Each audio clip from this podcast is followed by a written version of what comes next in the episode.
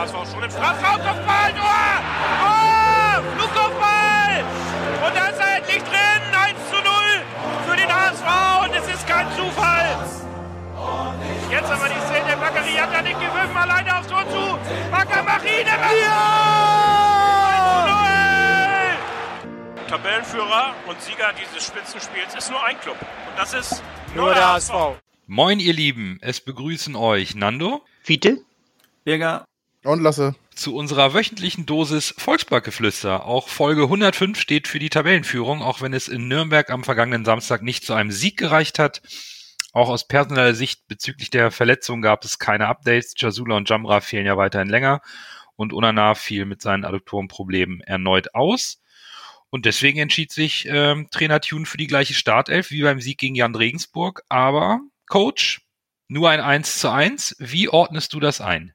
Ausgeglichen. Das ist so, äh, was in meinen Notizen immer wieder, wieder geht. Ich, ich fand, unser Spiel war zu langsam, zu wenig aggressiv. Es hat, ähm, es hat offensiv Biss gefehlt, es hat offensiv Ideen gefehlt. Und äh, Nürnberg hat sich hinten reingestellt, wollten im Prinzip nichts vom Spiel haben. Auch nach der Führung von, haben sie einfach weiter hinten reingezogen. Ähm, und auch nicht richtig versucht, irgendwie uns unter Druck zu setzen. Die Strategie von denen war, Ball zu erobern und dann hoher Ball auf Scheffler und von da irgendwie das Spiel machen. Das sieht man auch bei denen, dass in der ersten Hälfte 17 Prozent deren Bälle galten als lange Bälle, also über ein Pass über 30 Meter. Das ist schon eine krasse, ähm, ein krasser Wert. Aber ich, ich fand uns nicht prickelnd, ich fand uns nicht gut. Die bessere Mannschaft, ja, in einem, in einem schlechten Zweitligaspiel was, was mir so ähm, aufgefallen ist, ist, dass wir eigentlich wieder mal mit Ball sehr dominant waren, haben auch Nürnberg gut hinten reingespielt. Also da kam von denen kam so gut wie gar nichts, ähm, bis auf das, das Tor. Ansonsten, ja, es ist, es ist ärgerlich, dass wir auf so ein Spiel ähm, nicht die Kaltschnäuzigkeit haben, um, äh, um das Spiel einfach für uns zu gewinnen. Aber ich glaube, dass ähm, das zeigt auch, dass, äh, dass es Liga 2 ist und nicht Liga 1. Insgesamt, ja, ein Spiel, wo wir jetzt einen Punkt mitgenommen haben. Ähm, am meisten hat mich aufgeregt der dänische Kommentator, der immer äh, Tobias Schweinsteiger als, ähm, wie heißt der normalerweise, Klaus, Klaus. immer beschrieben hat. Das hat mich tierisch aufgeregt, aber Du hattest doch noch die Geschichte mit äh, Dieter Hacking. Ja, das war auch das lustig. Dieter Hecking als Ehrengast da war, weil er ja früher mal Trainer war bei beiden Vereinen. Also das, das, dass die denen, Und das wenn ist die schon da- geil. wenn die Fußball zeigen von der zweiten Liga, dann sollten die das bitte Leuten überlassen, die auch ein bisschen Interesse haben daran. Aber ja, aber das, das, ich finde so die Observationen, die ich da vom Kommentator und so weiter gemacht habe, ich finde, das zeigt auch, dass das Spiel eigentlich ein, ein ziemlich müder Kick war, wo nicht viel passiert ist. Ich erinnere mich nicht so an wirklich so Szenen, wo ich dachte, oh, jetzt ist das gut. Das Tor von Nürnberg, den Lattenschuss von denen, ansonsten so richtig, so viele Chancen und so. Nee, das ist, war, das war ein, ein müder Zweitliga-Kick, wo wir immerhin einen, einen Punkt mitgenommen haben von, von einer Mannschaft, die ganz bestimmt ganz andere Ambitionen haben als da, wo sie stehen. Und ich glaube, es werden sich auch andere Mannschaften gegen Nürnberg schwer tun. Einen Punkt mitgenommen, die anderen, die andere Konkurrenz in, im, im Aufstiegsrennen haben auch gepatzt und ja, wir sind immer noch Nummer eins. Also weiter geht's. Da kann ich mich dir eigentlich nur anschließen. Auch für mich war das kein berauschendes Spiel. Äh, Mir fehlte, genau wie du es sagst, ein bisschen dieser letzte Funken Esprit auf dem Platz. Und das äh, ist ja immer so leicht gesagt als, als Zuschauer und Fan. Ne? Irgendwie, da, das, das klappt nicht. Und warum geben die nicht Gas? Dabei will ich der Mannschaft überhaupt nicht absprechen, dass sie es nicht versuchen wollten. Aber es, äh, es war so, so ein schwerfälliges, unschön anzusehendes Spiel.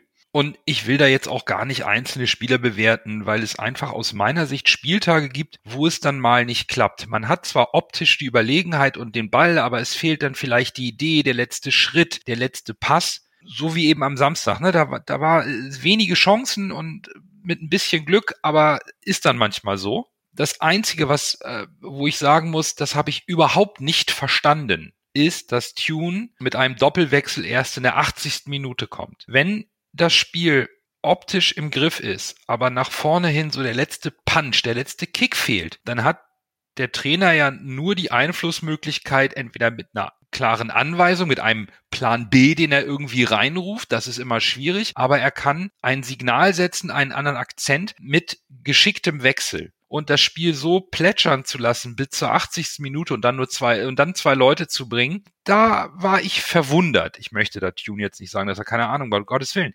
Aber ich hätte mir da schon irgendwo einen früheren Eingriff vom Trainer gewünscht, um dem Spiel neue Impulse zu geben. Wir hatten gute Bedingungen bei dem Spiel. Der Rasen war auch gut. Dementsprechend hätte ich mich eigentlich auf ein technisch gutes Spiel gefreut. Allerdings kam da recht wenig technisch Gutes bei raus, muss man ganz ehrlich sagen. Das lag einerseits daran, dass äh, Nürnberg sehr gut gestaffelt und diszipliniert stand. Andererseits stand das aber auch, dass wir zu kompliziert gespielt haben, dass wir deswegen auch nicht schnell genug vors Tor gekommen sind. Und mitunter hat man lieber den Risikopass nach hinten gespielt als einen äh, vertikalen Pass nach vorne. Der dann, wenn er denn hinten äh, in, der, in der Nürnberger Abwehr äh, dann abgefangen wird, dann ist das eben so. Aber dann müssen sie erstmal über den ganzen Platz. Aber stattdessen haben wir teilweise wirklich äh, hanebüchende Rückpässe gespielt, die dann abgefangen wurden oder fast abgefangen wurden, wo der äh, Abwehrspieler dann in, in Schwierigkeiten kam und so. Also das war echt nicht gut. Was mir noch aufgefallen ist, äh, nach unserem Tor, da kam der FCM ganz schön ins Schwimmen. Da hätten wir unbedingt nachlegen müssen. Also von unserem Tor bis zur Halbzeitpause, da haben wir echt eine, eine, sehr gute Phase gehabt und da haben wir sehr gute Chancen gehabt und da muss der Ball eigentlich ins Tor. Und das Gegentor, so gut das auch rausgespielt worden ist, also das war ja wirklich geil. Also Hack kommt auf der rechten Seite da und dann spielt er genau vor Ambrosius da rein, so dass äh, Nürnberger den dann äh, hier einnetzen kann. Also das war richtig top gespielt aber wieder ein Kontertor. Also wir müssen dringend an unserer Konterabsicherung arbeiten. Und Nando zu, dein, zu den Wechseln. Ich hatte so den Eindruck, ich habe mir das vorhin ja nochmal angeguckt, ich habe mir so den Eindruck, hatte so den Eindruck, dass er sich so in der 60. Minute schon mal überlegte, wen er da, äh, äh, ob er schon wechseln kann, weißt du, und wen er wechseln kann und so. Allerdings äh, dann hatten wir auch eine recht gute Phase, wo wir das Spiel sehr gut dominiert haben, wo wir äh, einige äh, gute Chancen hatten und äh, da wurde das Spiel ein bisschen lebhafter, so eine Viertelstunde lang ungefähr. Und das war schon richtig, dass er da nicht gewechselt hat. Fünf Minuten hätte er vielleicht früher wechseln können. Das äh, wäre in Ordnung gewesen, da ließ das wieder nach. Ansonsten hatten wir da eine recht gute Phase und in so eine recht gute Phase, äh, da wechselt man nicht rein. Ja, was habe ich sonst noch zum Spiel zu sagen? Eigentlich nicht viel. Also das war, wie gesagt, äh, Nürnberg war gut gestaffelt, hat taktisch gut gespielt, fand ich. Sehr diszipliniert. Die haben die Räume eng gemacht und wir waren zu unkonzentriert, meiner Ansicht nach. Ja, wie er sagte, so der letzte Biss fehlte oder was. Oder die, die letzte Konzentration, dass die Pässe genau kommen. Das ist, wenn, wenn man gegen so eine gut gestaffelte Mannschaft spielt, dann müssen die Pässe ziemlich genau kommen. Und das, das kam nicht. Also die, die teilweise in den Rücken, teilweise zu weit nach vorne und teilweise zum Gegenspieler. Das hat mir nicht gefallen. Ja, ich glaube, das kann man so ziemlich gut zusammenfassen, wie du das, wie ihr das schon gesagt habt. Insgesamt jetzt kein sch super schlechtes Spiel, aber in der zweiten Halbzeit hätte da mehr kommen müssen. Da fand ich uns schon arg schwach. Das mit der Konterabsicherung hatten wir wir liegen tatsächlich immer öfter recht jetzt mit unseren Prognosen. Hatten wir in der letzten Folge schon besprochen mit der Konterabsicherung, dass das bisschen kritisch werden könnte und genau so ist wieder das Tor gefallen. Man muss natürlich sagen, es war natürlich gut rausgespielt. Hack ist natürlich auch ein Bombenspieler, ne? Da sieht man mal, was der für eine Qualität hat. Mir wundert mich eigentlich, dass der nicht schon nicht in der Bundesliga irgendwo spielt, sondern dass Nürnberg den halten konnte. Das war natürlich gut rausgespielt. Ja, zweite Halbzeit, wie gesagt, dann kam die Druckphase, in der hätte man das Tor machen müssen, hat dann nicht geschafft. Als Nürnberg geschwommen hat, dann die Führung zu erhöhen und dann ist das Spiel in der zweiten Halbzeit, wie gesagt, so ein bisschen vor sich hingeplätschert. Kittel hat mir wieder nicht sonderlich gut gefallen, aber ich will mir auch nicht äh, einzelne Spieler jetzt wieder rauspicken und auf die draufhauen. Von daher die Mannschaftsleistung insgesamt nicht katastrophal, aber in der zweiten Halbzeit wünsche ich mir da irgendwie mehr, weil das sonst wieder so ein Spiel gewesen wäre. St. Pauli hat unentschieden gegen Kiel gespielt, da hätte man sich wieder ein bisschen absetzen können. Haben wir dann nicht geschafft. Äh, aber was ich positiv sehe, ist, ich glaube, das wäre so ein Spiel gewesen, was wir letzte Saison dann gegen den Ex, äh, gegen den Trainer, äh, gegen den Ex-Trainer quasi und das wäre letzte Saison so ein Spiel gewesen, was wir, glaube ich, verloren hätten. Von daher ziehe ich als Positives aus dem Spiel, da tatsächlich noch einen Punkt geholt zu haben. Und ja, ich denke, darauf kann man aufbauen. Nächstes Spiel muss dann wieder ein bisschen fokussierter äh, gespielt werden, ein bisschen kreativer nach vorne.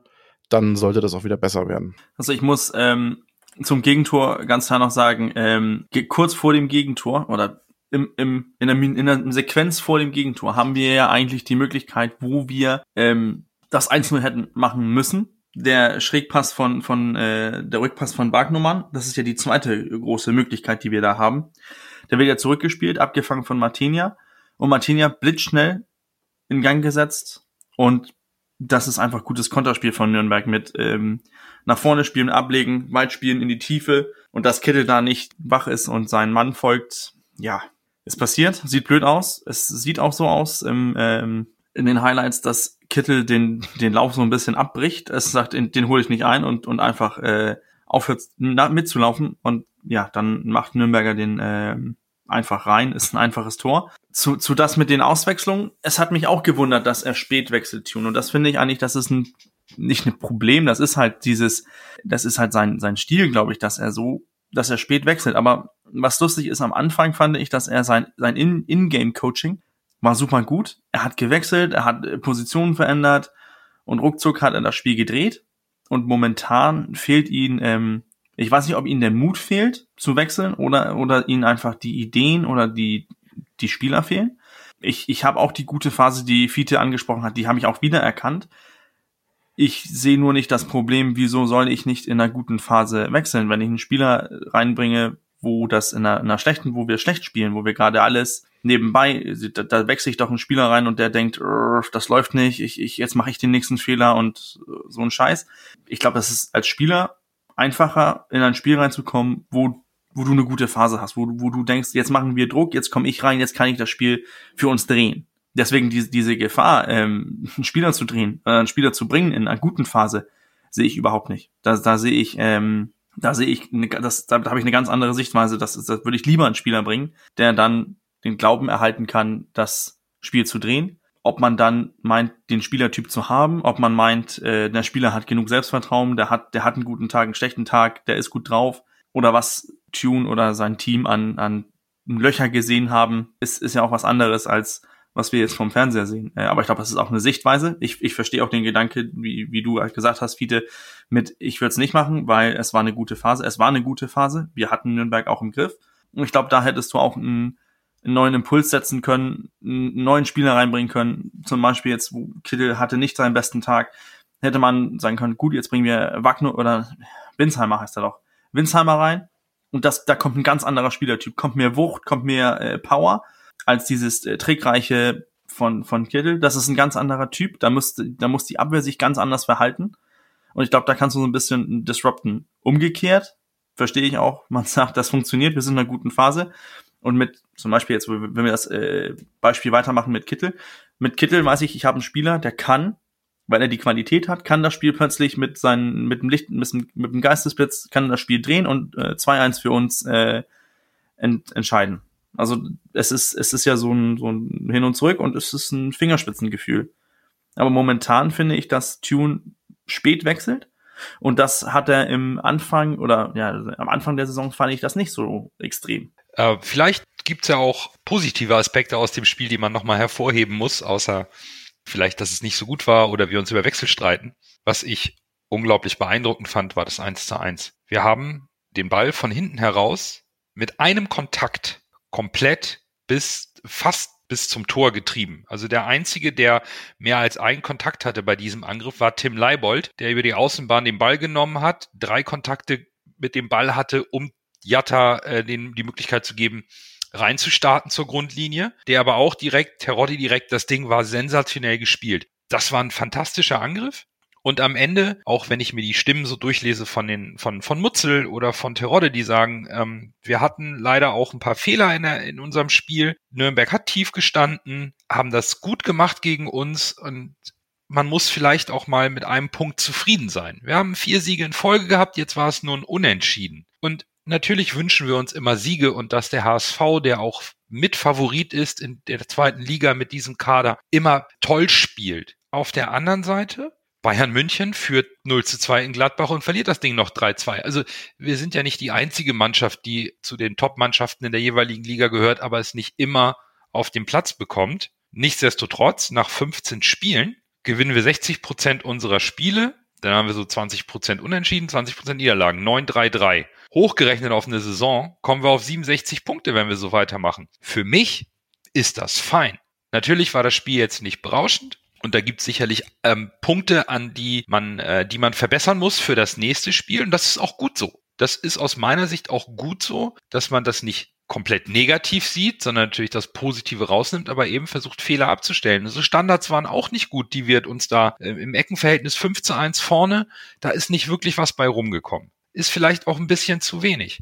Aber in Summe ist es halt mal ein Punkt, den wir auswärts holen. Natürlich, äh, Lasse hat vollkommen recht. Man wünscht sich dann immer, ach Mensch, wenn die, wenn die Konkurrenz schon einen Punkt liegen lässt oder zwei, warum holen wir da nicht drei und machen Polster? Ja, dann müssen wir das Polster eben kontinuierlich über die Saison aufbauen wäre jetzt so mein Ansatz, da vielleicht ein bisschen positiver rauszugehen, auch wenn das Spiel für uns als Zuschauer sicherlich nicht gerade äh, feine Kost war. Das Tor, das sprichst du wirklich an, äh, das war wirklich sensationell, aber das war auch eine der wenigen Szenen, wo wir wirklich mal Schnelligkeit in unseren Aktionen hatten. Leibold hat da richtig Dampf gemacht wie er äh, Jatta angespielt hat und Jatta da noch erst um den Gegenspieler rum muss und mit seiner Schnelligkeit und seinen langen Beinen das sogar noch schafft. Also das, das war schon sehenswert, das muss man ganz ehrlich sagen. Also das war klasse, das kann man nicht anders sagen. Ja, du sprichst an, äh, andere Mannschaften verlieren auch mal. Ja, es ist alles ganz schön und gut. Aber letztendlich hätten wir öfter so gespielt, wie in, in äh, dieser Situation, so schnell nach vorne, die Pässe genau, dann hätten wir locker das Spiel gewinnen können. Das war ja nicht so, dass äh, Nürnberg so dermaßen stark war. Das stört mich äh, so ein bisschen. Und äh, letztendlich breche ich ja auch nicht den Stab über die Mannschaft oder so, wenn ich das kritisiere, sondern ich kritisiere das, das hätte besser laufen können und dann hätten wir das Spiel gewinnen können. Und das ist es eben. Wie gesagt, ich breche nicht den Stab über die Mannschaft. Wir haben eine gute Mannschaft, der Teamwille ist da und so. Aber man kann ja auch die Fehler, die da gemacht werden, auch ansprechen, finde ich wenigstens. Na klar, dafür sitzen wir hier zusammen und um, um, um Fehler zu analysieren. Äh, ich versuche das nur so ein bisschen auch für mich einzuordnen. Was war nicht so gut in dem Spiel? Ich glaube, das war für alle offensichtlich. Ähm, auf der anderen Seite möchte ich da auch ein bisschen Nürnberg loben. Die haben das gut gemacht. Die haben gesehen, wie wir gegen eine erst stark anlaufende und dann defensiv aggressiv stehende Mannschaft wie Regensburg das Spiel klar bestimmt haben und uns da befreit haben und dann Regensburg hergespielt haben. Nürnberg hat es besser gemacht in der, äh, in der defensiven Ordnung aus meiner Sicht, in der defensiven Struktur und hat viel weniger zugelassen und hat auch nachdem sie dieses Tor kassiert haben, sich noch weiter hinten reingestellt, um uns gar nicht die Möglichkeit zu geben, dieses Tempospiel aufzuziehen. Es, es gab da kaum Möglichkeiten. Wir haben es jedoch geschafft, auch mal mit vertikalen Bällen, insbesondere Sonny Kittel im Strafraum, immer wieder frei zu spielen. Und dann fehlte auch ein bisschen das Glück, dann kommt vielleicht, und darüber streiten wir ja auch immer so ein bisschen diskutieren, kann der Trainer vorher wechseln? Ja, nein. Bringt es was? Bringt es nichts? Am Ende ist man immer schlauer, aber nichtsdestotrotz, ich, ich kann mit dem Unentschieden leben, wenn die Leistung der Mannschaft in Summe nicht immer so aussieht wie gegen Nürnberg, aber auch Lasses-Aspekt mit einbeziehe und sage, aber am Ende haben wir kein blödes Tor kassiert, standen stabil und ich habe da einfach noch Vertrauen nach ähm, jetzt einer knappen Hälfte der Saison, noch nicht ganz, wir sind noch nicht ganz am Ende der Hinrunde, dass da eine große Stabilität innerhalb der sportlichen ähm, Mannschaft und, und den, den ähm, Köpfen ist, dem Trainer und Sportchef und, und Vorstand, so dass wir da recht gefestigt sind, weil so haben wir auch diese eine härtere Delle von fünf Spielen ohne Sieg gut überstanden und sind da wieder rausgekommen. Wir sind Erster. Das sollte Auftrieb geben. Tune hat gesagt, wir wollen Erster sein. Das ist unser Platz. Wir sind es. Daran gilt es aus meiner Sicht äh, anzuknüpfen und äh, weiter zu arbeiten. Das ist klar. Also die Mannschaft äh, und, und ein Verein und so äh, ist ein stabiles Gebilde und äh, die spielen gut und, und alles. Äh, da möchte ich gar nicht widersprechen. Das ist, da, da stimme ich dir hundertprozentig zu. Mir geht es bloß jetzt um, um dieses eine Spiel. Ne? Und da hätte man besser spielen können, meiner Ansicht nach. Das ist äh, Jammern auf einem relativ hohen Niveau, klar. Aber wir haben alles andere als perfekt gespielt. Nürnberg hat auch nicht mehr zugelassen, das muss man auch anerkennen. Aber äh, wir hätten mit äh, ein bisschen mehr, ein bisschen mehr Konzentration, dass die Pässe besser kommen und so. Äh, man muss Schnelligkeit ja nicht immer äh, durch äh, Sprints und sowas reinbringen, sondern einfach, äh, wenn die Pässe gut sitzen, wenn die genau kommen, dann kann man den Folgepass auch schnell wieder weitergeben und dann kannst du ganz schnell äh, eine Mannschaft überspielen. Und das hätten wir das eine oder andere Mal äh, sicher gut machen können, aber dann war immer irgendwo so ein klitzekleiner Fehler dabei. Der Pass, der kam äh, zu scharf einmal, dann kam er mal in den Rücken des Spielers oder zu weit vor und so und, und äh, so diese, dieser letzte PN, und das hat in der Regel was mit Konzentration zu tun. Das fehlte so ein bisschen. Und ich denke, einfach, dass Nürnberg hat ja äh, auch relativ kühl gespielt. Äh, meine ich jetzt nicht negativ, sondern, sondern also nicht, nicht besonders emotionsvoll, sondern äh, mehr äh, handwerklich gut gespielt. Das hat uns so ein bisschen auch dazu gebracht, auch so zu spielen. Man passt sich ja immer dem Gegner so ein bisschen an. Wir hätten dagegen ein bisschen mehr Emotionen brauchen können, falls ihr versteht, was ich meine. Klar, aber um es mal abzuschließen, jetzt das Nürnberg-Spiel. Am Ende haben wir aus den letzten fünf Spielen 13 Punkte geholt und sind Tabellenführer. Ich glaube, damit können wir erstmal einen Haken dran machen an diesem, an diesem Spiel jetzt, an dem vergangenen Spiel und schauen, wem wir eigentlich diesen einen Punkt ganz besonders verdanken. Dann erst Groh, der den Ball übernimmt. Halblinke Position zu Magath. Er sollte schießen. 25 Meter am ersten frei. Schuss auf das Tor. Tor! Tor! Ein herrlicher Treffer. Ein wunderbarer Treffer. Angeschnitten. Der Ball fliegt da unhaltbar rechts ins Eck. Wenn wir jetzt einen Ball hätten, würde ich es Ihnen nochmal zeigen. Denn es gibt wie immer ein Man of the Match von uns und von euch Hörerinnen und Hörern. Und für mich war es beim Spiel gegen Nürnberg Stefan Ambrosius. Mir, mich, mich hat total imponiert, dass der Junge unglaublich intensiv in die Zweikämpfe geht, diese aber sauber bestreitet. Und er hat in zwei Situationen so stark einen Nürnberger Abschluss im Strafraum geblockt, der mit Sicherheit äußerst gefährlich geworden wäre. Und bei so einem, glaube ich, für die Abwehrspieler sehr schwierigen Spiel wovon Nürnberg nicht, nicht viel kommt, aber die Gefahr eines möglichen Konters immer da ist, so die Konzentration hochzuhalten und seine Zweikämpfe sauber zu führen. Ich weiß nicht, der Junge imponiert mir einfach und deswegen habe ich mich für Stefan Ambrosius entschieden. Fiete. Ja, also äh, ich habe mich schwer getan mit dem Ganzen und mich letztendlich aber für Duziak entschieden, weil er oft versucht hat, das Spiel wirklich äh, schnell zu machen, ist letztendlich ein bisschen dran gescheitert, dass er oftmals alleine denn vorne stand und äh, keine Anspielstationen hatte. Aber er hat viele Impulse, offen, offensive Impulse gesetzt und hat auch immer äh, Leute gezogen und letztendlich äh, ja, und, und äh, defensiv hat er auch immer. Er, hat, er ist der, eigentlich derjenige gewesen, der die meisten Bälle schnell nach vorne gebracht hat, von Box zu Box. Und dafür habe ich mich dann entschieden, ihn zu wählen. Coach? Also ich habe mich auch äh, verdammt schwer getan und bin eigentlich äh, in diesem Moment immer noch so ein bisschen, äh, was ich jetzt wähle.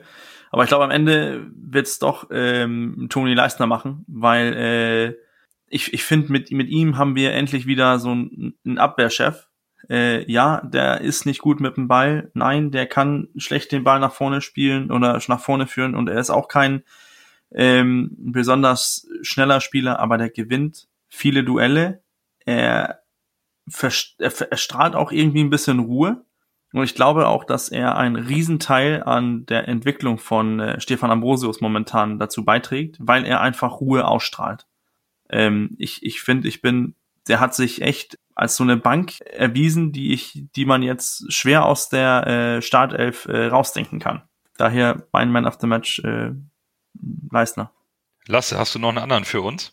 Nee, ich gehe mit dir. Ich habe auch Ambrosius ausgewählt. Mir war es auch verwehrt, irgendwie das Spiel zu gucken und zu sagen, boah, ja, das ist jetzt mein Man of the Match. Ich habe mich tatsächlich ein bisschen bei unseren Hörern schlau gemacht, was die so gesagt haben und hab dann äh, gehe dann mit äh, Stefan Ambrosius. Ah, Lasse hat ein bisschen geluschert ins Voting. ich habe gespickt. Aber äh, das spricht ja auch für Fachkompetenz, wenn man sich bei den ähm, hörenden Experten äh, Rat einholt, denn die haben Stefan Ambrosius zum Man of the Match gewählt. Auf Platz zwei dann Toni Leistner. Äh, gar nicht wahr. Auf Platz zwei ist Simon Terodde und auf Platz drei ist Toni Leistner. Äh, Simon Terodde hat sich natürlich durch sein wichtiges Tor ähm, die äh, berühmten Stürmerpunkte abgeholt. Also Ambrosius eins, ähm, Torodde zwei und Toni Leistner auf der drei. Ja, und am Montagabend suchen wir dann Man of the Match 16 nach dem Spiel in, gegen Osnabrück zu Hause. Das wird ein schönes äh, Flutlichtspiel, leider weiterhin ohne Zuschauer. Osnabrück kommt, Tabellenneunter, ehemaliger Verein von unserem Trainerteam Tune und Polzin, sowie von Moritz Heyer. Mal wieder eine kleine Geschichte am Rande sozusagen mit, äh, mit dem Ex-Verein Dreier unserer Säulen. Fiete, wie ist da die Lage in Osnabrück? Osnabrück hat äh, gegen Fortuna 3-0 verloren, gegen, Os äh, gegen Paderborn 1-0 verloren, gegen Köln 1-0 verloren, dann aber gegen Kiel 1-2 gewonnen, um dann letztes Wochenende 3-2 gegen äh, die Würzburger Kickers zu verlieren. Ich weiß nicht so recht. Äh, dieses Kiel-Spiel, das passt irgendwie nicht da rein. Gesehen habe ich, muss ich ganz ehrlich sagen, keins dieser Spiele. Ähm, deswegen bin ich so ein bisschen, ja, nicht, nicht ganz so fit wie, wie letzte Woche mit Nürnberg. Nürnberg habe ich öfter gesehen, das konnte man eher entscheiden. Aufpassen muss man auf Kerk, der wirklich eine sehr gute Saison spielt, hat schon zwölf Scorer, also sieben Tore und fünf Vorlagen. Santos ist der zweitbeste Torschütze mit äh, drei Toren. Da sieht man mal äh, den Abstand zu Kerk. Und äh, Amendido hat zwei Tore und drei Vorlagen. Auf die muss man auch aufpassen. Vielleicht noch auf Beermann bei den Standards, der Innenverteidiger, der auch schon zwei Tore hat. Ich bin mir nicht ganz sicher. Also die spielen äh, entweder mit einer Dreierkette oder mit einer Viererkette. Die können beides. Oder, oder Vierer und Fünfer. 4-2-3-1 oder eben 3-4-1-2. Das sind so die äh, gängigsten Systeme, die sie spielen. Auf links, also Kühn im Tor, links Wolze, dann Trapp und Beermann in der Innenverteidigung. Dann haben die eigentlich Aidini auf der rechten Verteidigerposition, der ist aber verletzt und sie sind sich da noch nicht so ganz sicher, wen sie da spielen lassen soll oder der Coach ist sich nicht sicher. Äh, Im Grunde genommen jedes Mal ein anderer. Denn Blacher und Reis äh, bilden so die äh, defensive Zentrale, während Schmidt vorne das, das äh, so mehr die 10 spielt, so 8, 10, sowas in der Richtung. Links Amenido und rechts Kerk und dann vorne Santos. Das wird wahrscheinlich so gängigste Mannschaft so. Ob das wirklich so kommt, weiß ich jetzt nicht. Äh, vielleicht spielen sie auch mit einer Fünferkette gegen uns. Ich kann es nicht sagen. Die, ich, ich finde nicht so das rechte System, muss ich sagen. Also mitunter spielen sie gegen gute Mannschaften mit einer Viererkette, mitunter gegen gute Mannschaften mit einer Fünferkette. Und auch äh, wer da so spielt. Der Reis, das ist ein ganz interessanter Spieler, der stammt äh, aus der B-Mannschaft von Barcelona, ist ausgeliehen und hat auch einen recht hohen Marktwert. Der Kerk, wie gesagt, ist äh, der Haupttorschütze, macht auch eine sehr gute Saison, das sind so die interessantesten Spiele. Was ich ganz äh, interessant finde, ist, dass ähm, Osnabrück auf Platz 9 ist. Unser Tabellentipp war, ich habe sie auf 15 gesetzt am Ende der Saison, Fiete und Lasse auf 18 und der Coach auf 17. Da haben wir mal so eine kleine ähm, mittelschwere Diskrepanz in unserer Einschätzung über die Stärke von Osnabrück. Haben halt ein recht ähm, ausgeglichenes ähm, Sieg-Unentschieden-Niederlage-Verhältnis, ausgeglichenes Torverhältnis 20 zu 21. Drei Siege, drei Niederlagen, hattest du gesagt aus den letzten Spielen. Was ich bei denen sehr interessant finde, ist, zu Hause haben sie erst sieben Punkte geholt. Und da haben sie auch schon vier ihrer fünf Niederlagen kassiert. Auswärts hingegen sind sie bockstark. Da haben sie schon 15 Punkte geholt, vier Siege, drei Unentschieden und nur eine Niederlage. Und ich glaube, da muss man gewarnt sein.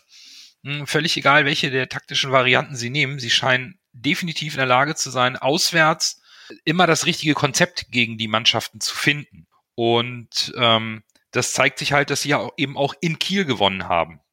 In Braunschweig. Auf St. Pauli. Also äh, die scheinen mit unterschiedlichen äh, Gegnern auswärts sehr gut zurechtzukommen. Daher haben wir da schon eine Mammutaufgabe.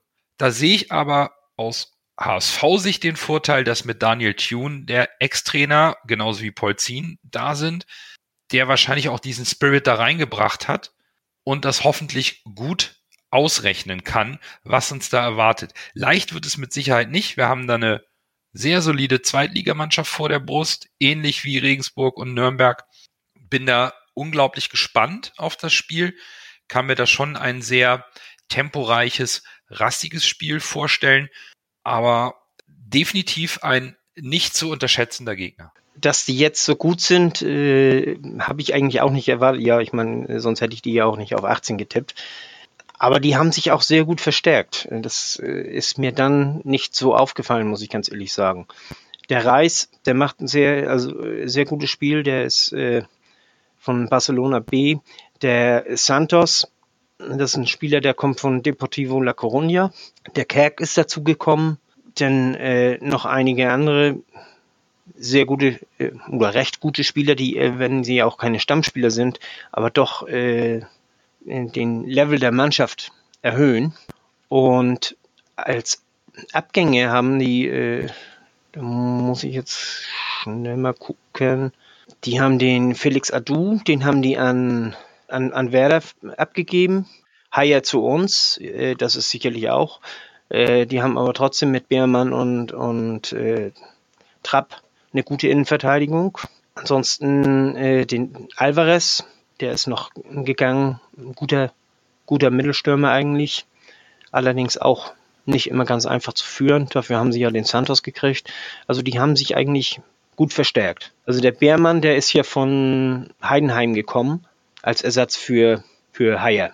Ne? Also das, das Ganze, das harmoniert recht gut eigentlich haben auch, auch äh, die ganze Mannschaft ist ein bisschen abgerundeter als äh, letzte Saison. Nicht mehr so ausrechenbar, nicht, nicht so flügellastig wie letzte Saison. Letzte Saison lief ja äh, fast alles über Felix Agu. Und das war zu berechenbar anscheinend. Jetzt äh, ist die Mannschaft, hat zwar auf der linken Seite oder äh, durch Felix Agu Qualität verloren, links oder rechts, je nachdem, wie er, wie er gerade spielt, kann ja beides spielen. Allerdings äh, hat er hat die Mannschaft, ist die Mannschaft ausgeglichener geworden, hat nicht unbedingt Qualität verloren dadurch. Und äh, das hilft ihnen. Der Kerk ist halt schon ein richtig guter, ne? Also, der ist gut. Ich weiß gar nicht, warum Nürnberg den abgegeben hat, ehrlicherweise. Ich meine, dass da der Vertrag ja, ausgelaufen ablösefrei. ist. Dann wird Nürnberg äh, etwas mehr Gehalt zahlen können als, als Osnabrück, wäre jetzt so meine Vermutung, um, um einen solchen Spieler, der eine Bombensaison spielt, also laut, laut ähm, Kicker steht da sogar bei sieben Toren und sieben Assists, meine ich, oder, oder Transfermarkt. Eine der beiden, also die differieren. Eine der Seiten sagt sieben und fünf, die andere also sagt ich habe TM gefragt, wir haben sieben und fünf. Na gut, aber ähm, zeigt schon ordentliche äh, Scorer-Qualitäten. Ja, auf den muss man aufpassen. Und wir sind ja anfällig für solche äh, schnellen Spieler auf der Außenbahn.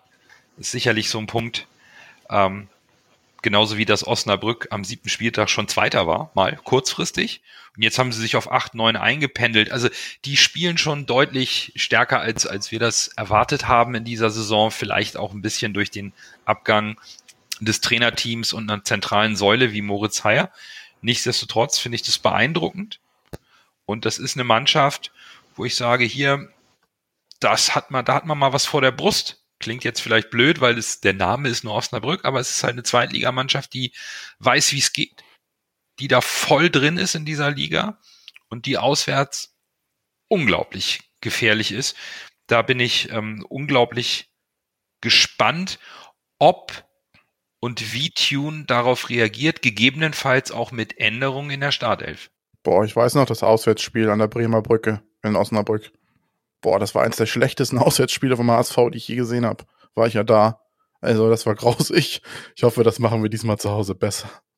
Aber das lag zum großen Teil auch daran, dass äh, Osnabrück unser Spiel so zerstört hat, also nicht, mhm. nicht durch Fouls oder sowas, äh, einfach äh, die Bälle abgefangen hat und, und uns unter Druck gesetzt hat und mhm. so. Das äh, war ganz äh, äh, schwierig zu spielen und, und da sind wir nicht so mit klargekommen. Ne?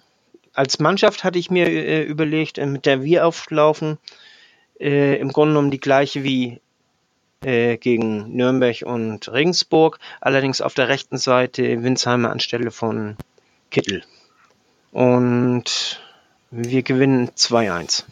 Ich hätte oder ich würde an Tune Stelle ebenfalls ein, eine Veränderung vornehmen und zwar die gleiche wie du. Ich sehe das auch so, dass wir gegen Osnabrück eher einen etwas robusteren Einsatz, äh, zweikampffreudigeren Spieler wie Winsheimer brauchen auf der Außenbahn als Sonny Kittel, der mich tatsächlich auch nicht ganz so überzeugt hat. In, ne, in dem Spiel gegen Nürnberg haben vielleicht die meisten nicht, aber äh, bei Kittel sehe ich so die Möglichkeit, da mit Winsheimer dem Jungen wieder eine Chance zu geben. Der wird brennen. Der hat Bock, wieder in die Startelf zu kommen. Und daher würde ich auch nur da was ändern, weil auf den anderen Positionen Unana ist noch nicht ganz klar. Würde ich erstmal äh, dann auch nichts durcheinander bringen. Da fehlen uns vielleicht auch oft an der einen oder anderen Stelle gerade ein bisschen die Mittel. Eine Alternative zu Winsheimer wäre vielleicht noch Narei mit seinem Tempo, um äh, die andere Seite mit Jatta ebenfalls dann so aus, auszubalancieren, was das Tempo angeht. Aber ich würde erstmal auch Winsheimer für Kittel bringen und wünsche und tippe auf ein 2 zu 0. Ja, dann mache ich mal weiter. Tatsächlich äh, wird es langsam ein bisschen unheimlich. Wir haben letzte äh, Saison, sage ich schon, letztes Spiel ja auch alle schon die gleiche Aufstellung gehabt und ich habe exakt die, gleichen, die gleiche Änderung wie ihr. Ich würde auch äh, für Kittel Winsheimer bringen und tippe auch 2 zu 1 wie Fiete. Ich hoffe mal, Haya kann so ein bisschen dadurch, dass er Osnabrück wahrscheinlich in- und auswendig kennt. Gut, die neuen Spieler, die jetzt dazugekommen sind, kennt er nicht, aber so ungefähr seine alten äh, Teamkameraden wird er ja kennen. Ich hoffe, der, er ist ja recht spielintelligent, dass er vielleicht auf der 6 so ein bisschen da bisschen lenken kann, dass er sagt, hier, Jungs, ich kenne die, macht das mal so und so, dann läuft das schon. Jetzt kommt der Coach und hat eine komplett andere taktische Variante. Passt auf. Ich bin mir echt in Zweifel, was wir von, von Osnabrück erwarten können. Denn ähm, ich, ich habe mich ähm, versucht so ein bisschen vorzubereiten, was, was kannst du jetzt erwarten? Was, was, was kommt jetzt auf dich zu als HSV-Trainer? Ähm, entweder kommt Osnabrück und macht hohen, hohes Druck wie Regensburg oder die stellen sich hinten rein wie Nürnberg. Normalerweise haben wir mit den hohen Druck, zum Beispiel wie Regensburg jetzt mitgekommen ist, damit haben wir wahnsinnige Probleme. Und wie ihr gesagt habt, schnelle Außenspieler. Aber das rum, wir haben auch Probleme, wenn die Mannschaften sich hinten reinstellen, haben wir auch mit gegen Nürnberg gesehen. Ich glaube, dieses Unberechenbare, was auch Tune gekennzeichnet hat. Ich glaube, das ähm, sieht man auch ganz deutlich, denn diese, diese Stammformation, die gibt's eigentlich nicht. Es ist entweder ein 4-2-3-1, 4-4-2 oder 3-4-1-2 oder vielleicht ist es eine Fünferkette, man weiß es nicht ganz. Das ist taktisch variabel, man weiß nicht, was auf uns zukommt. Deswegen hoffe ich, oder so würde ich auch das Spiel angehen, würde sagen, okay, wir sind zu Hause, wir sind der HSV, wir wollen drei Punkte. Ich würde auf uns gucken, auf unsere Stärken gucken und sagen, gut, wir machen das mit derselben Viererkette wie, ähm, wie zuletzt. Ich finde, äh, habe ich auch gesagt, bei Man of the Match, Ambrosius und Leisner haben sich gefunden. Das funktioniert. Die, äh, die Innenverteidigung steht. Zu Wagnumann ist momentan, sehe ich keine Alternative. Narei ist in meinen Augen kein Rechtsverteidiger. Ähm, und Jumbo ist ja noch verletzt. Ähm, Leibold und Jatta haben sich links wieder gefunden. Da an, an der linken Seite würde ich da nichts ändern. Dann würde ich Kinzombie auf die 6 tun. Weil ich glaube, wir werden das Spiel genauso dominieren wie gegen ähm, Nürnberg. Und da brauchen wir dann halt vielleicht ein bisschen mehr Ballsicherheit. Einer, der auch mal den Ball mit nach vorne treibt. Und das, das sehe ich eher in einen Kinzombie tun als einen Haier. Da habe ich Doppel 8 mit äh, Duziak und ähm, unglaublich habe ich einen Platz gefunden für einen Aaron Hunt. Weil irgendwie glaube ich, dass das Spiel könnte ihn liegen. Dieses ähm, so nicht so aggressiv das Pressing, es ist so ein bisschen Ruhe, die Kreativität, die Möglichkeit mit einem Duziak zu äh, kombinieren ist da und es, es, es wird eventuell, hoffentlich, wenn ich, wenn das so ausfällt, wie ich das jetzt erwarte, dann wird, wird auch Platz sein für Aaron Hunt, dass sie auf der Vor Vorderseite von der äh, Osnabrücker Abwehr, dass sie da das Spiel setzen können. Und da sehe ich das, da sehe ich das Spiel für Aaron Hunt geschaffen. Und dann habe ich rechts äh, Winsheimer, weil, wie gesagt, ein zweikampffreudiger äh, Spieler, einer, der auch ähm, mit ein bisschen Wucht kommt, genau wie Jatta, und auch dadurch ein bisschen äh, Überzahlsituationen schafft, weil er gedoppelt werden muss oder kann. Ähm, und dann natürlich im Sturm Tirode. Und ich glaube, wir holen einen ähm, 3 zu 1 Sieg. Das ist so mein Gedanke zum Spiel. Aber Osnabrück war, ist echt schwierig zu lesen, was, was da jetzt auf einen zukommt. Was hältst du davon, deine Aufstellung mit Kittel anstelle von Hand? Das wäre ja auch eine Möglichkeit. Ja, das hatte ich auch überlegt. Ich glaube einfach, ich, ich finde einfach die äh, letzten beiden ähm, Einsätze von Kittel jetzt gegen Regensburg und auch gegen, ähm, gegen Nürnberg, ich, ich, ich finde, er, er steckt irgendwie im, im Loch und er kommt nicht richtig, äh, kommt nicht richtig in Fahrt. Und ich glaube, mit Hand anfangen und dann Kittel reinbringen. Ich glaube, Kittel kann auch kommen. Ich glaube, auch Tune kann das Richtige aus ihm rauskitzeln. Aber von Anfang an würde ich, würde ich Hand bringen. Auch um, um in unser Spiel mehr Ruhe reinzukriegen als mit, äh, mit Kittel. Ja, äh, nur äh, Hand kannst du eher später bringen. Kittel dagegen äh, ist normal kein Spieler, den man äh, einwechseln kann. Also das ist ein Startelf-Spieler, aber kein, kein Einwechselspieler. Den kannst du lieber nach 60 Minuten rausnehmen. Ja, kommt auf an, wenn Äh, ja, ich meine, ist äh, so jetzt mein, mein Gedanke ne? und, und deswegen war einfach nur mal eine Frage. Ja, ich, ich verstehe es. Ich, mein Gedanke mit, mit Hand anstelle ist ja, dass man, dass wenn du ein, wenn du Hand hast, hast du einen, der das Spiel lenkt, der, der ein bisschen Ruhe reinbringt. Und ich sehe, das, das sehe ich nicht mit Kittel. Und mit Kittel glaube ich, dass das Spiel kann ganz schön zerfahren und durcheinander werden, weil er plötzlich die ganze Verantwortung übernehmen möchte. Und, und Hand weiß, wann er die Verantwortung übernehmen muss, wann er das Tempo rausnehmen muss, wann er Tempo setzen muss und hat mit Duziak neben sich einen, einen Spielkameraden, wo es auch funktionieren kann. Sollte es dann nicht funktionieren, kannst du immer noch nach 60 Minuten Kittel bringen und hast den hoffentlich ein bisschen gekitzelt. Jetzt nicht Hannover gekitzelt, aber ein bisschen gekitzelt, dass, ähm, dass von ihnen auch mal eine, eine gute Leistung wiederkommt. Ja, okay. Dann sind wir gespannt. Montagabend zum Abschluss des 16. Spieltags HSV zu Hause 2030 gegen Osnabrück. Und dann schauen wir nochmal in, in die beliebten Transfergerüchte. Ich meine, zuerst ähm, haben wir die richtig positive Nachricht, Stefan Ambrosius hat verlängert bis 2024. Das ist endlich durch das Thema. Damit ist die Personalie geklärt. Und ja, jetzt haben wir so ein bisschen Gerüchteküche um Christian Oliva gehabt. Äh, da wurde jetzt dann doch wieder dementiert. Da ist man wohl doch nicht dran. Und da weiß man es nicht genau.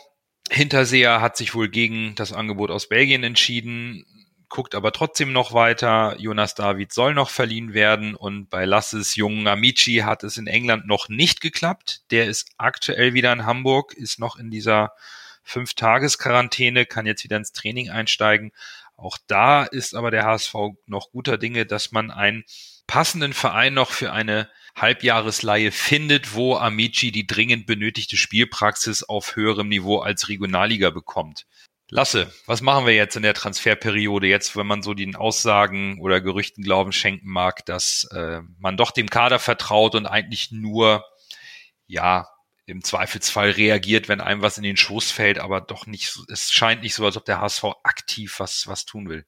Ja, ich, ich freue mich ja immer über neue Spieler. Ich als alter Fußballmanager, äh, das ist ja genau meine Zeit, äh, so Transferperiode. Ich mag das ja total gerne, wenn zu gucken, wenn da Gerüchte aufkommen und dann nämlich über Spieler schlau machen und sowas. Aber wir haben jetzt nicht unbedingt Handlungsbedarf, dass man sagt, dieser Kader ist so eine Katastrophe, dass wir ja jetzt noch irgendwelche Spieler zwingend brauchen. Von daher könnte ich auch damit leben, wenn wir den jetzigen Kader so zusammenhalten und dann halt hoffentlich die Saison ein gutes Ende nimmt und man dann die ganze Kraft in Transfers für die Verstärkung der Mannschaft in Hinblick auf die erste Liga nimmt. Der Oliver äh, hat ja, oder Oliver hat ja auch gespielt tatsächlich, jetzt Startelf. Ich weiß nicht, ob sie vielleicht ihm dann noch zeigen wollten, hier, du gehst nicht zum HSV, sondern wir setzen dich nochmal ein, um vielleicht den Gerüchten auch irgendwie ein Ende zu setzen, auf, von italienischer Seite. ja, wenn man das so sieht, wenn Haya jetzt auf der 6 spielt, ich könnte mir schon gut vorstellen, dass wir noch einen für die 6 holen, aber das müsste, wie gesagt, haben wir ja letzte Folge schon drüber diskutiert, ja schon ein Spieler sein, der dann so viel Qualität mitbringt, direkt besser zu sein als, als Haya und Jung und, und, äh, oder Nah oder, oder, oder, äh, Kinzombie. Und das wird halt schwer und wahrscheinlich auch schwer zu bezahlen. Ansonsten fände ich es eigentlich ganz gut, wenn wir noch uns einen schnellen Stürmer holen würden. Ich hab würde ja gerne Amici behalten, der wird ja wahrscheinlich gehen. Ich würde Amici auch tatsächlich mal, wie er es in der Vorbereitung gemacht hat, auch vielleicht mal vorne in die Spitze stellen. Als zweite Spitze hat er ja, so als hängende Spitze, hat er ja auch in den Testspielen mal gespielt. Das hat der Trainer anscheinend ja jetzt wieder verworfen, weil er auch kaum oder gar nicht eingesetzt wird. Aber ich finde irgendwie so als Alternative zu Terodde, du wirst jetzt sagen, ja, dafür haben wir ja Bobby Wood, aber irgendwie, ja, irgendwie habe ich nicht mehr den Glauben, dass Bobby Watt noch den großen Durchbruch haben wird. Aber irgendwie einen günstigen, jungen Spieler, vielleicht sogar aus der zweiten oder so, den man noch mit hochzieht, der einigermaßen das Tempo hat und den man mal reinwerfen kann, wenn man merkt, dass man mit Terodde nicht weiterkommt oder daneben stellen kann. Und diese, der quasi kein Bobby Wood ist, der schon so vorbelastet ist. Das fände ich nochmal ganz spannend, aber ich glaube nicht, dass da noch was passiert. Gerade im Hinblick, dass da vorne halt Terodde ist und alle anderen Stürmer wissen, dass dann die Einsatzzeit sehr begrenzt ist. Von daher meinte ich, vielleicht kann man irgendwie aus der zweiten einholen. Ich glaube, da gibt es auch diesen jungen Ungarn, äh, der auch nicht, der Benes oder wie heißt er, der da auch gar nicht so schlecht ist. Aber ansonsten kann ich auch mit dem jetzigen Kader leben, wenn wir keine Spieler mehr holen. Was für mich so ein bisschen dagegen spricht, dass man einen jungen Spieler irgendwie aus der zweiten hochzieht, ist, dann könnte man es auch gleich mit Amici probieren. Ja, meinte meint ich ja, genau, ja. Also, also, also ich, ich glaube nicht, dass wir vorne im Sturm ähm, was verändern werden, unabhängig davon, wer welchen Spieler präferiert oder auf der Bank hat, sondern ich habe so den Eindruck, und da, da schaue ich jetzt, das sollten wir eigentlich noch nicht tun, aber nur ganz kurz nach vorn. Im Sommer laufen die Verträge von Hand, Wood und Hinterseher aus, sowie der von Terodde. Und obwohl es medial zum Thema gemacht wird, heute kam auf, oh, Hand wird vielleicht verlängert und die letzte Woche, warum ist mit Terodde, da muss man doch sofort verlängern. Nein, aus meiner Sicht muss man das eben nicht. Man kann sich ganz in Ruhe anschauen, wohin geht die Reise überhaupt in der nächsten Saison und mit welcher taktischen Vorgabe und Marschroute geht man dann in die entsprechende Spielklasse. Von daher kann ich sogar verstehen, wenn man den Vertra wenn man das Vertrauen in diesen Kader hat, trotz der zwei Verletzungen von äh, Jumbo und, und Jasula und sagt, der Kader passt eigentlich, der ist von der Größe her okay. Und wir reagieren nur, falls wir jetzt Hinterseher abgeben, brauchen wir, ziehen wir vielleicht doch noch irgendwo einen Stürmer her, den man als Joker noch von der Band bringen kann, der ein anderer Spielertyp ist als äh, Winsheimer und Wood, weil man es vielleicht Amici nicht zutraut. Oder man gibt doch Gideon Jung ab und, und holt dafür dann doch nochmal einen, vari einen variabel einsetzbaren Defensivspieler. Okay, aber das Geld ist knapp, Corona hält uns weiter in Schach und es wird lange dauern, bis da wieder Zuschauer reinkommen. Warum nicht bei, an, an den Kader vertrauen, mit dem Tune momentan sehr, sehr gut arbeitet und nur zu schauen, ob einem irgendwo sozusagen am Ende des Regenbogens plötzlich ein goldener Topf entgegenkommt, den man so mitnehmen kann. Okay. Ansonsten meiner, meines, also schon gar nicht jemanden holen, der die Sprache nicht kann, den man integrieren muss, was viel schwieriger ist, der sich akklimatisieren muss, weil wir die Zeit dafür nicht haben bin ich eigentlich momentan tatsächlich ganz zufrieden damit, dass der HSV zwar aufmerksam, aber sehr, sehr passiv in dieser Transferphase ist. Das ist ja eigentlich auch von Anfang an mein, äh, äh meine Ansicht gewesen, äh, dass wir, wir müssen ja nichts machen. Wenn äh, Bobby Wood uns verlässt und Hinterseher, dann müssen wir da was machen. Aber ansonsten, äh, ich halt Bobby Wood äh, hat eine gute Entwicklung genommen, meiner Ansicht nach die letzten beiden Spiele, wo er nicht eingesetzt wurde, die, äh, das sind ja auch Spiele, die, wo er nichts gebracht hat unbedingt. Nein, das ist schlecht, schlecht ausgedrückt. Also wo er, wo er taktisch nicht reinpasste. Er ist ja einer, der, der eigentlich ein bisschen mehr Strecke braucht und die hatten wir da nicht zur Verfügung und deswegen äh, ist das äh, nicht unbedingt, sind das nicht unbedingt Spiele für ihn gewesen. Von daher habe ich ihn noch nicht abgeschrieben, muss ich ganz ehrlich sagen wie ich ja schon sagte und wie Lasse auch schon sagte, auf der 6 können wir einen holen, aber wenn nur, wenn es eine wirkliche Verstärkung ist. Und einfach nur eine Laie, da bin ich absolut gegen. Eine Laie mit Kaufoption eines äh, Spielers, der eventuell auch erstligatauglich ist, da kann ich sehr gut mitleben, der dann vielleicht ein halbes Jahr hier uns hilft aufzusteigen und den man dann kauft. Oder falls man nicht aufsteigt und der zu teuer wird, dann sagt man, okay, du musst leider gehen. Aber äh, im Großen und Ganzen wie Nando sagte, wir haben einen guten Kader, wir müssen nichts machen. Also große Kohle haben wir auch nicht. Und von daher, wenn sich irgendwas anbietet, nehmen wir es mit. Ansonsten lassen wir es sein. Ich glaube, das, was du da zuletzt gesagt hast, Peter, ich glaube, das wird sehr wichtig für die, ähm, für die kommenden Wochen. Denn was bietet sich an? Es sind viele Vereine, sind finanziell richtig unter Druck geraten. Wir auch, äh, durch Corona. Und es wird sich jetzt auch rauszeigen, dass viele Spieler sitzen auf Verträge, die die Vereine eigentlich nicht zahlen können. Bei uns Hinterseher, eventuell auch in Bobby Wood. Die Spieler gibt es auch in anderen Vereinen und ich glaube, es äh, so Hand, so ähm, Deals wie Terodde, dass wir da noch ein bisschen, dass der abgebende Verein noch ein bisschen äh, Gehalt zahlt. Ich glaube, sowas werden wir sehen. Wir werden es aber nur oder erst sehen am Ende der Transferperiode. Denn, denn jetzt ist es noch zu früh. Da ist noch, da ist noch lange hin und die, da werden die Möglichkeiten werden abgecheckt. Ich glaube, die letzten paar Tage werden ähm, für Lasse sehr interessant, weil da viele Spekulationen bestimmt äh, bekannt werden, weil die Vereine irgendwie über die Runden kommen müssen und dennoch sich verstärken wollen und müssen. Ähm, was ganz interessant werden könnte, ist der französische Markt, denn die haben Ärger mit dem äh, TV-Anbieter, die hatten da einen sagenhaften Deal rausgeschlagen äh, von einem Anbieter, der einen chinesischen Konzern hinter sich hat, irgendwie sowas und so. Und der zahlt nicht. Und jetzt suchen sie Händering einen neuen Anbieter. Der Anbieter jetzt, der zahlt überhaupt nicht, zeigt nur noch die, die Spiele jetzt, äh, das haben sie noch rausgehandelt, damit äh, die überhaupt gezeigt werden. Und die suchen jetzt äh, wie gesagt, einen neuen. Und äh, der alte Anbieter, der sagt, ja, also, ja, wenn ihr meint, ihr braucht ja einen, ich bin bereit, sie zu nehmen, die, die Rechte, die TV-Rechte. Aber so viel bieten kann ich ja nicht. Ne? Und äh, die sitzen ganz schön auf Grundeis. Und das jetzt in der Corona-Zeit, wo auch die Zuschauereinnahmen fehlen, das äh, könnte ganz interessant werden. Müsste man mal schauen. Alle jungen Antoine Griesmanns bitte zu uns. Bitte danke. Ja, das ist doch mal ein gutes Stichwort. Also äh, Talente aller Griesmann nehmen wir äh, äh, mit Kusshand, aber ähm, ich glaube, wir schauen mal, was, was sich in den nächsten Wochen noch entwickelt. Ein paar sind es ja noch, wo der Transfermarkt geöffnet hat. Und vielleicht gibt's da das ein oder andere konkrete Gerücht noch für ähm, den Supermanager Lasse zur Recherche. Das wäre auf jeden Fall mal spannend. Und wenn nicht, schaffe es halt mit dem Kader dieses Jahr. In diesem Sinne, das war's mit unserer Hörspielfolge für diese Woche. Wir hören uns nächste Woche nach dem Spiel gegen Osnabrück und bis dahin bleibt gesund und Nur HSV.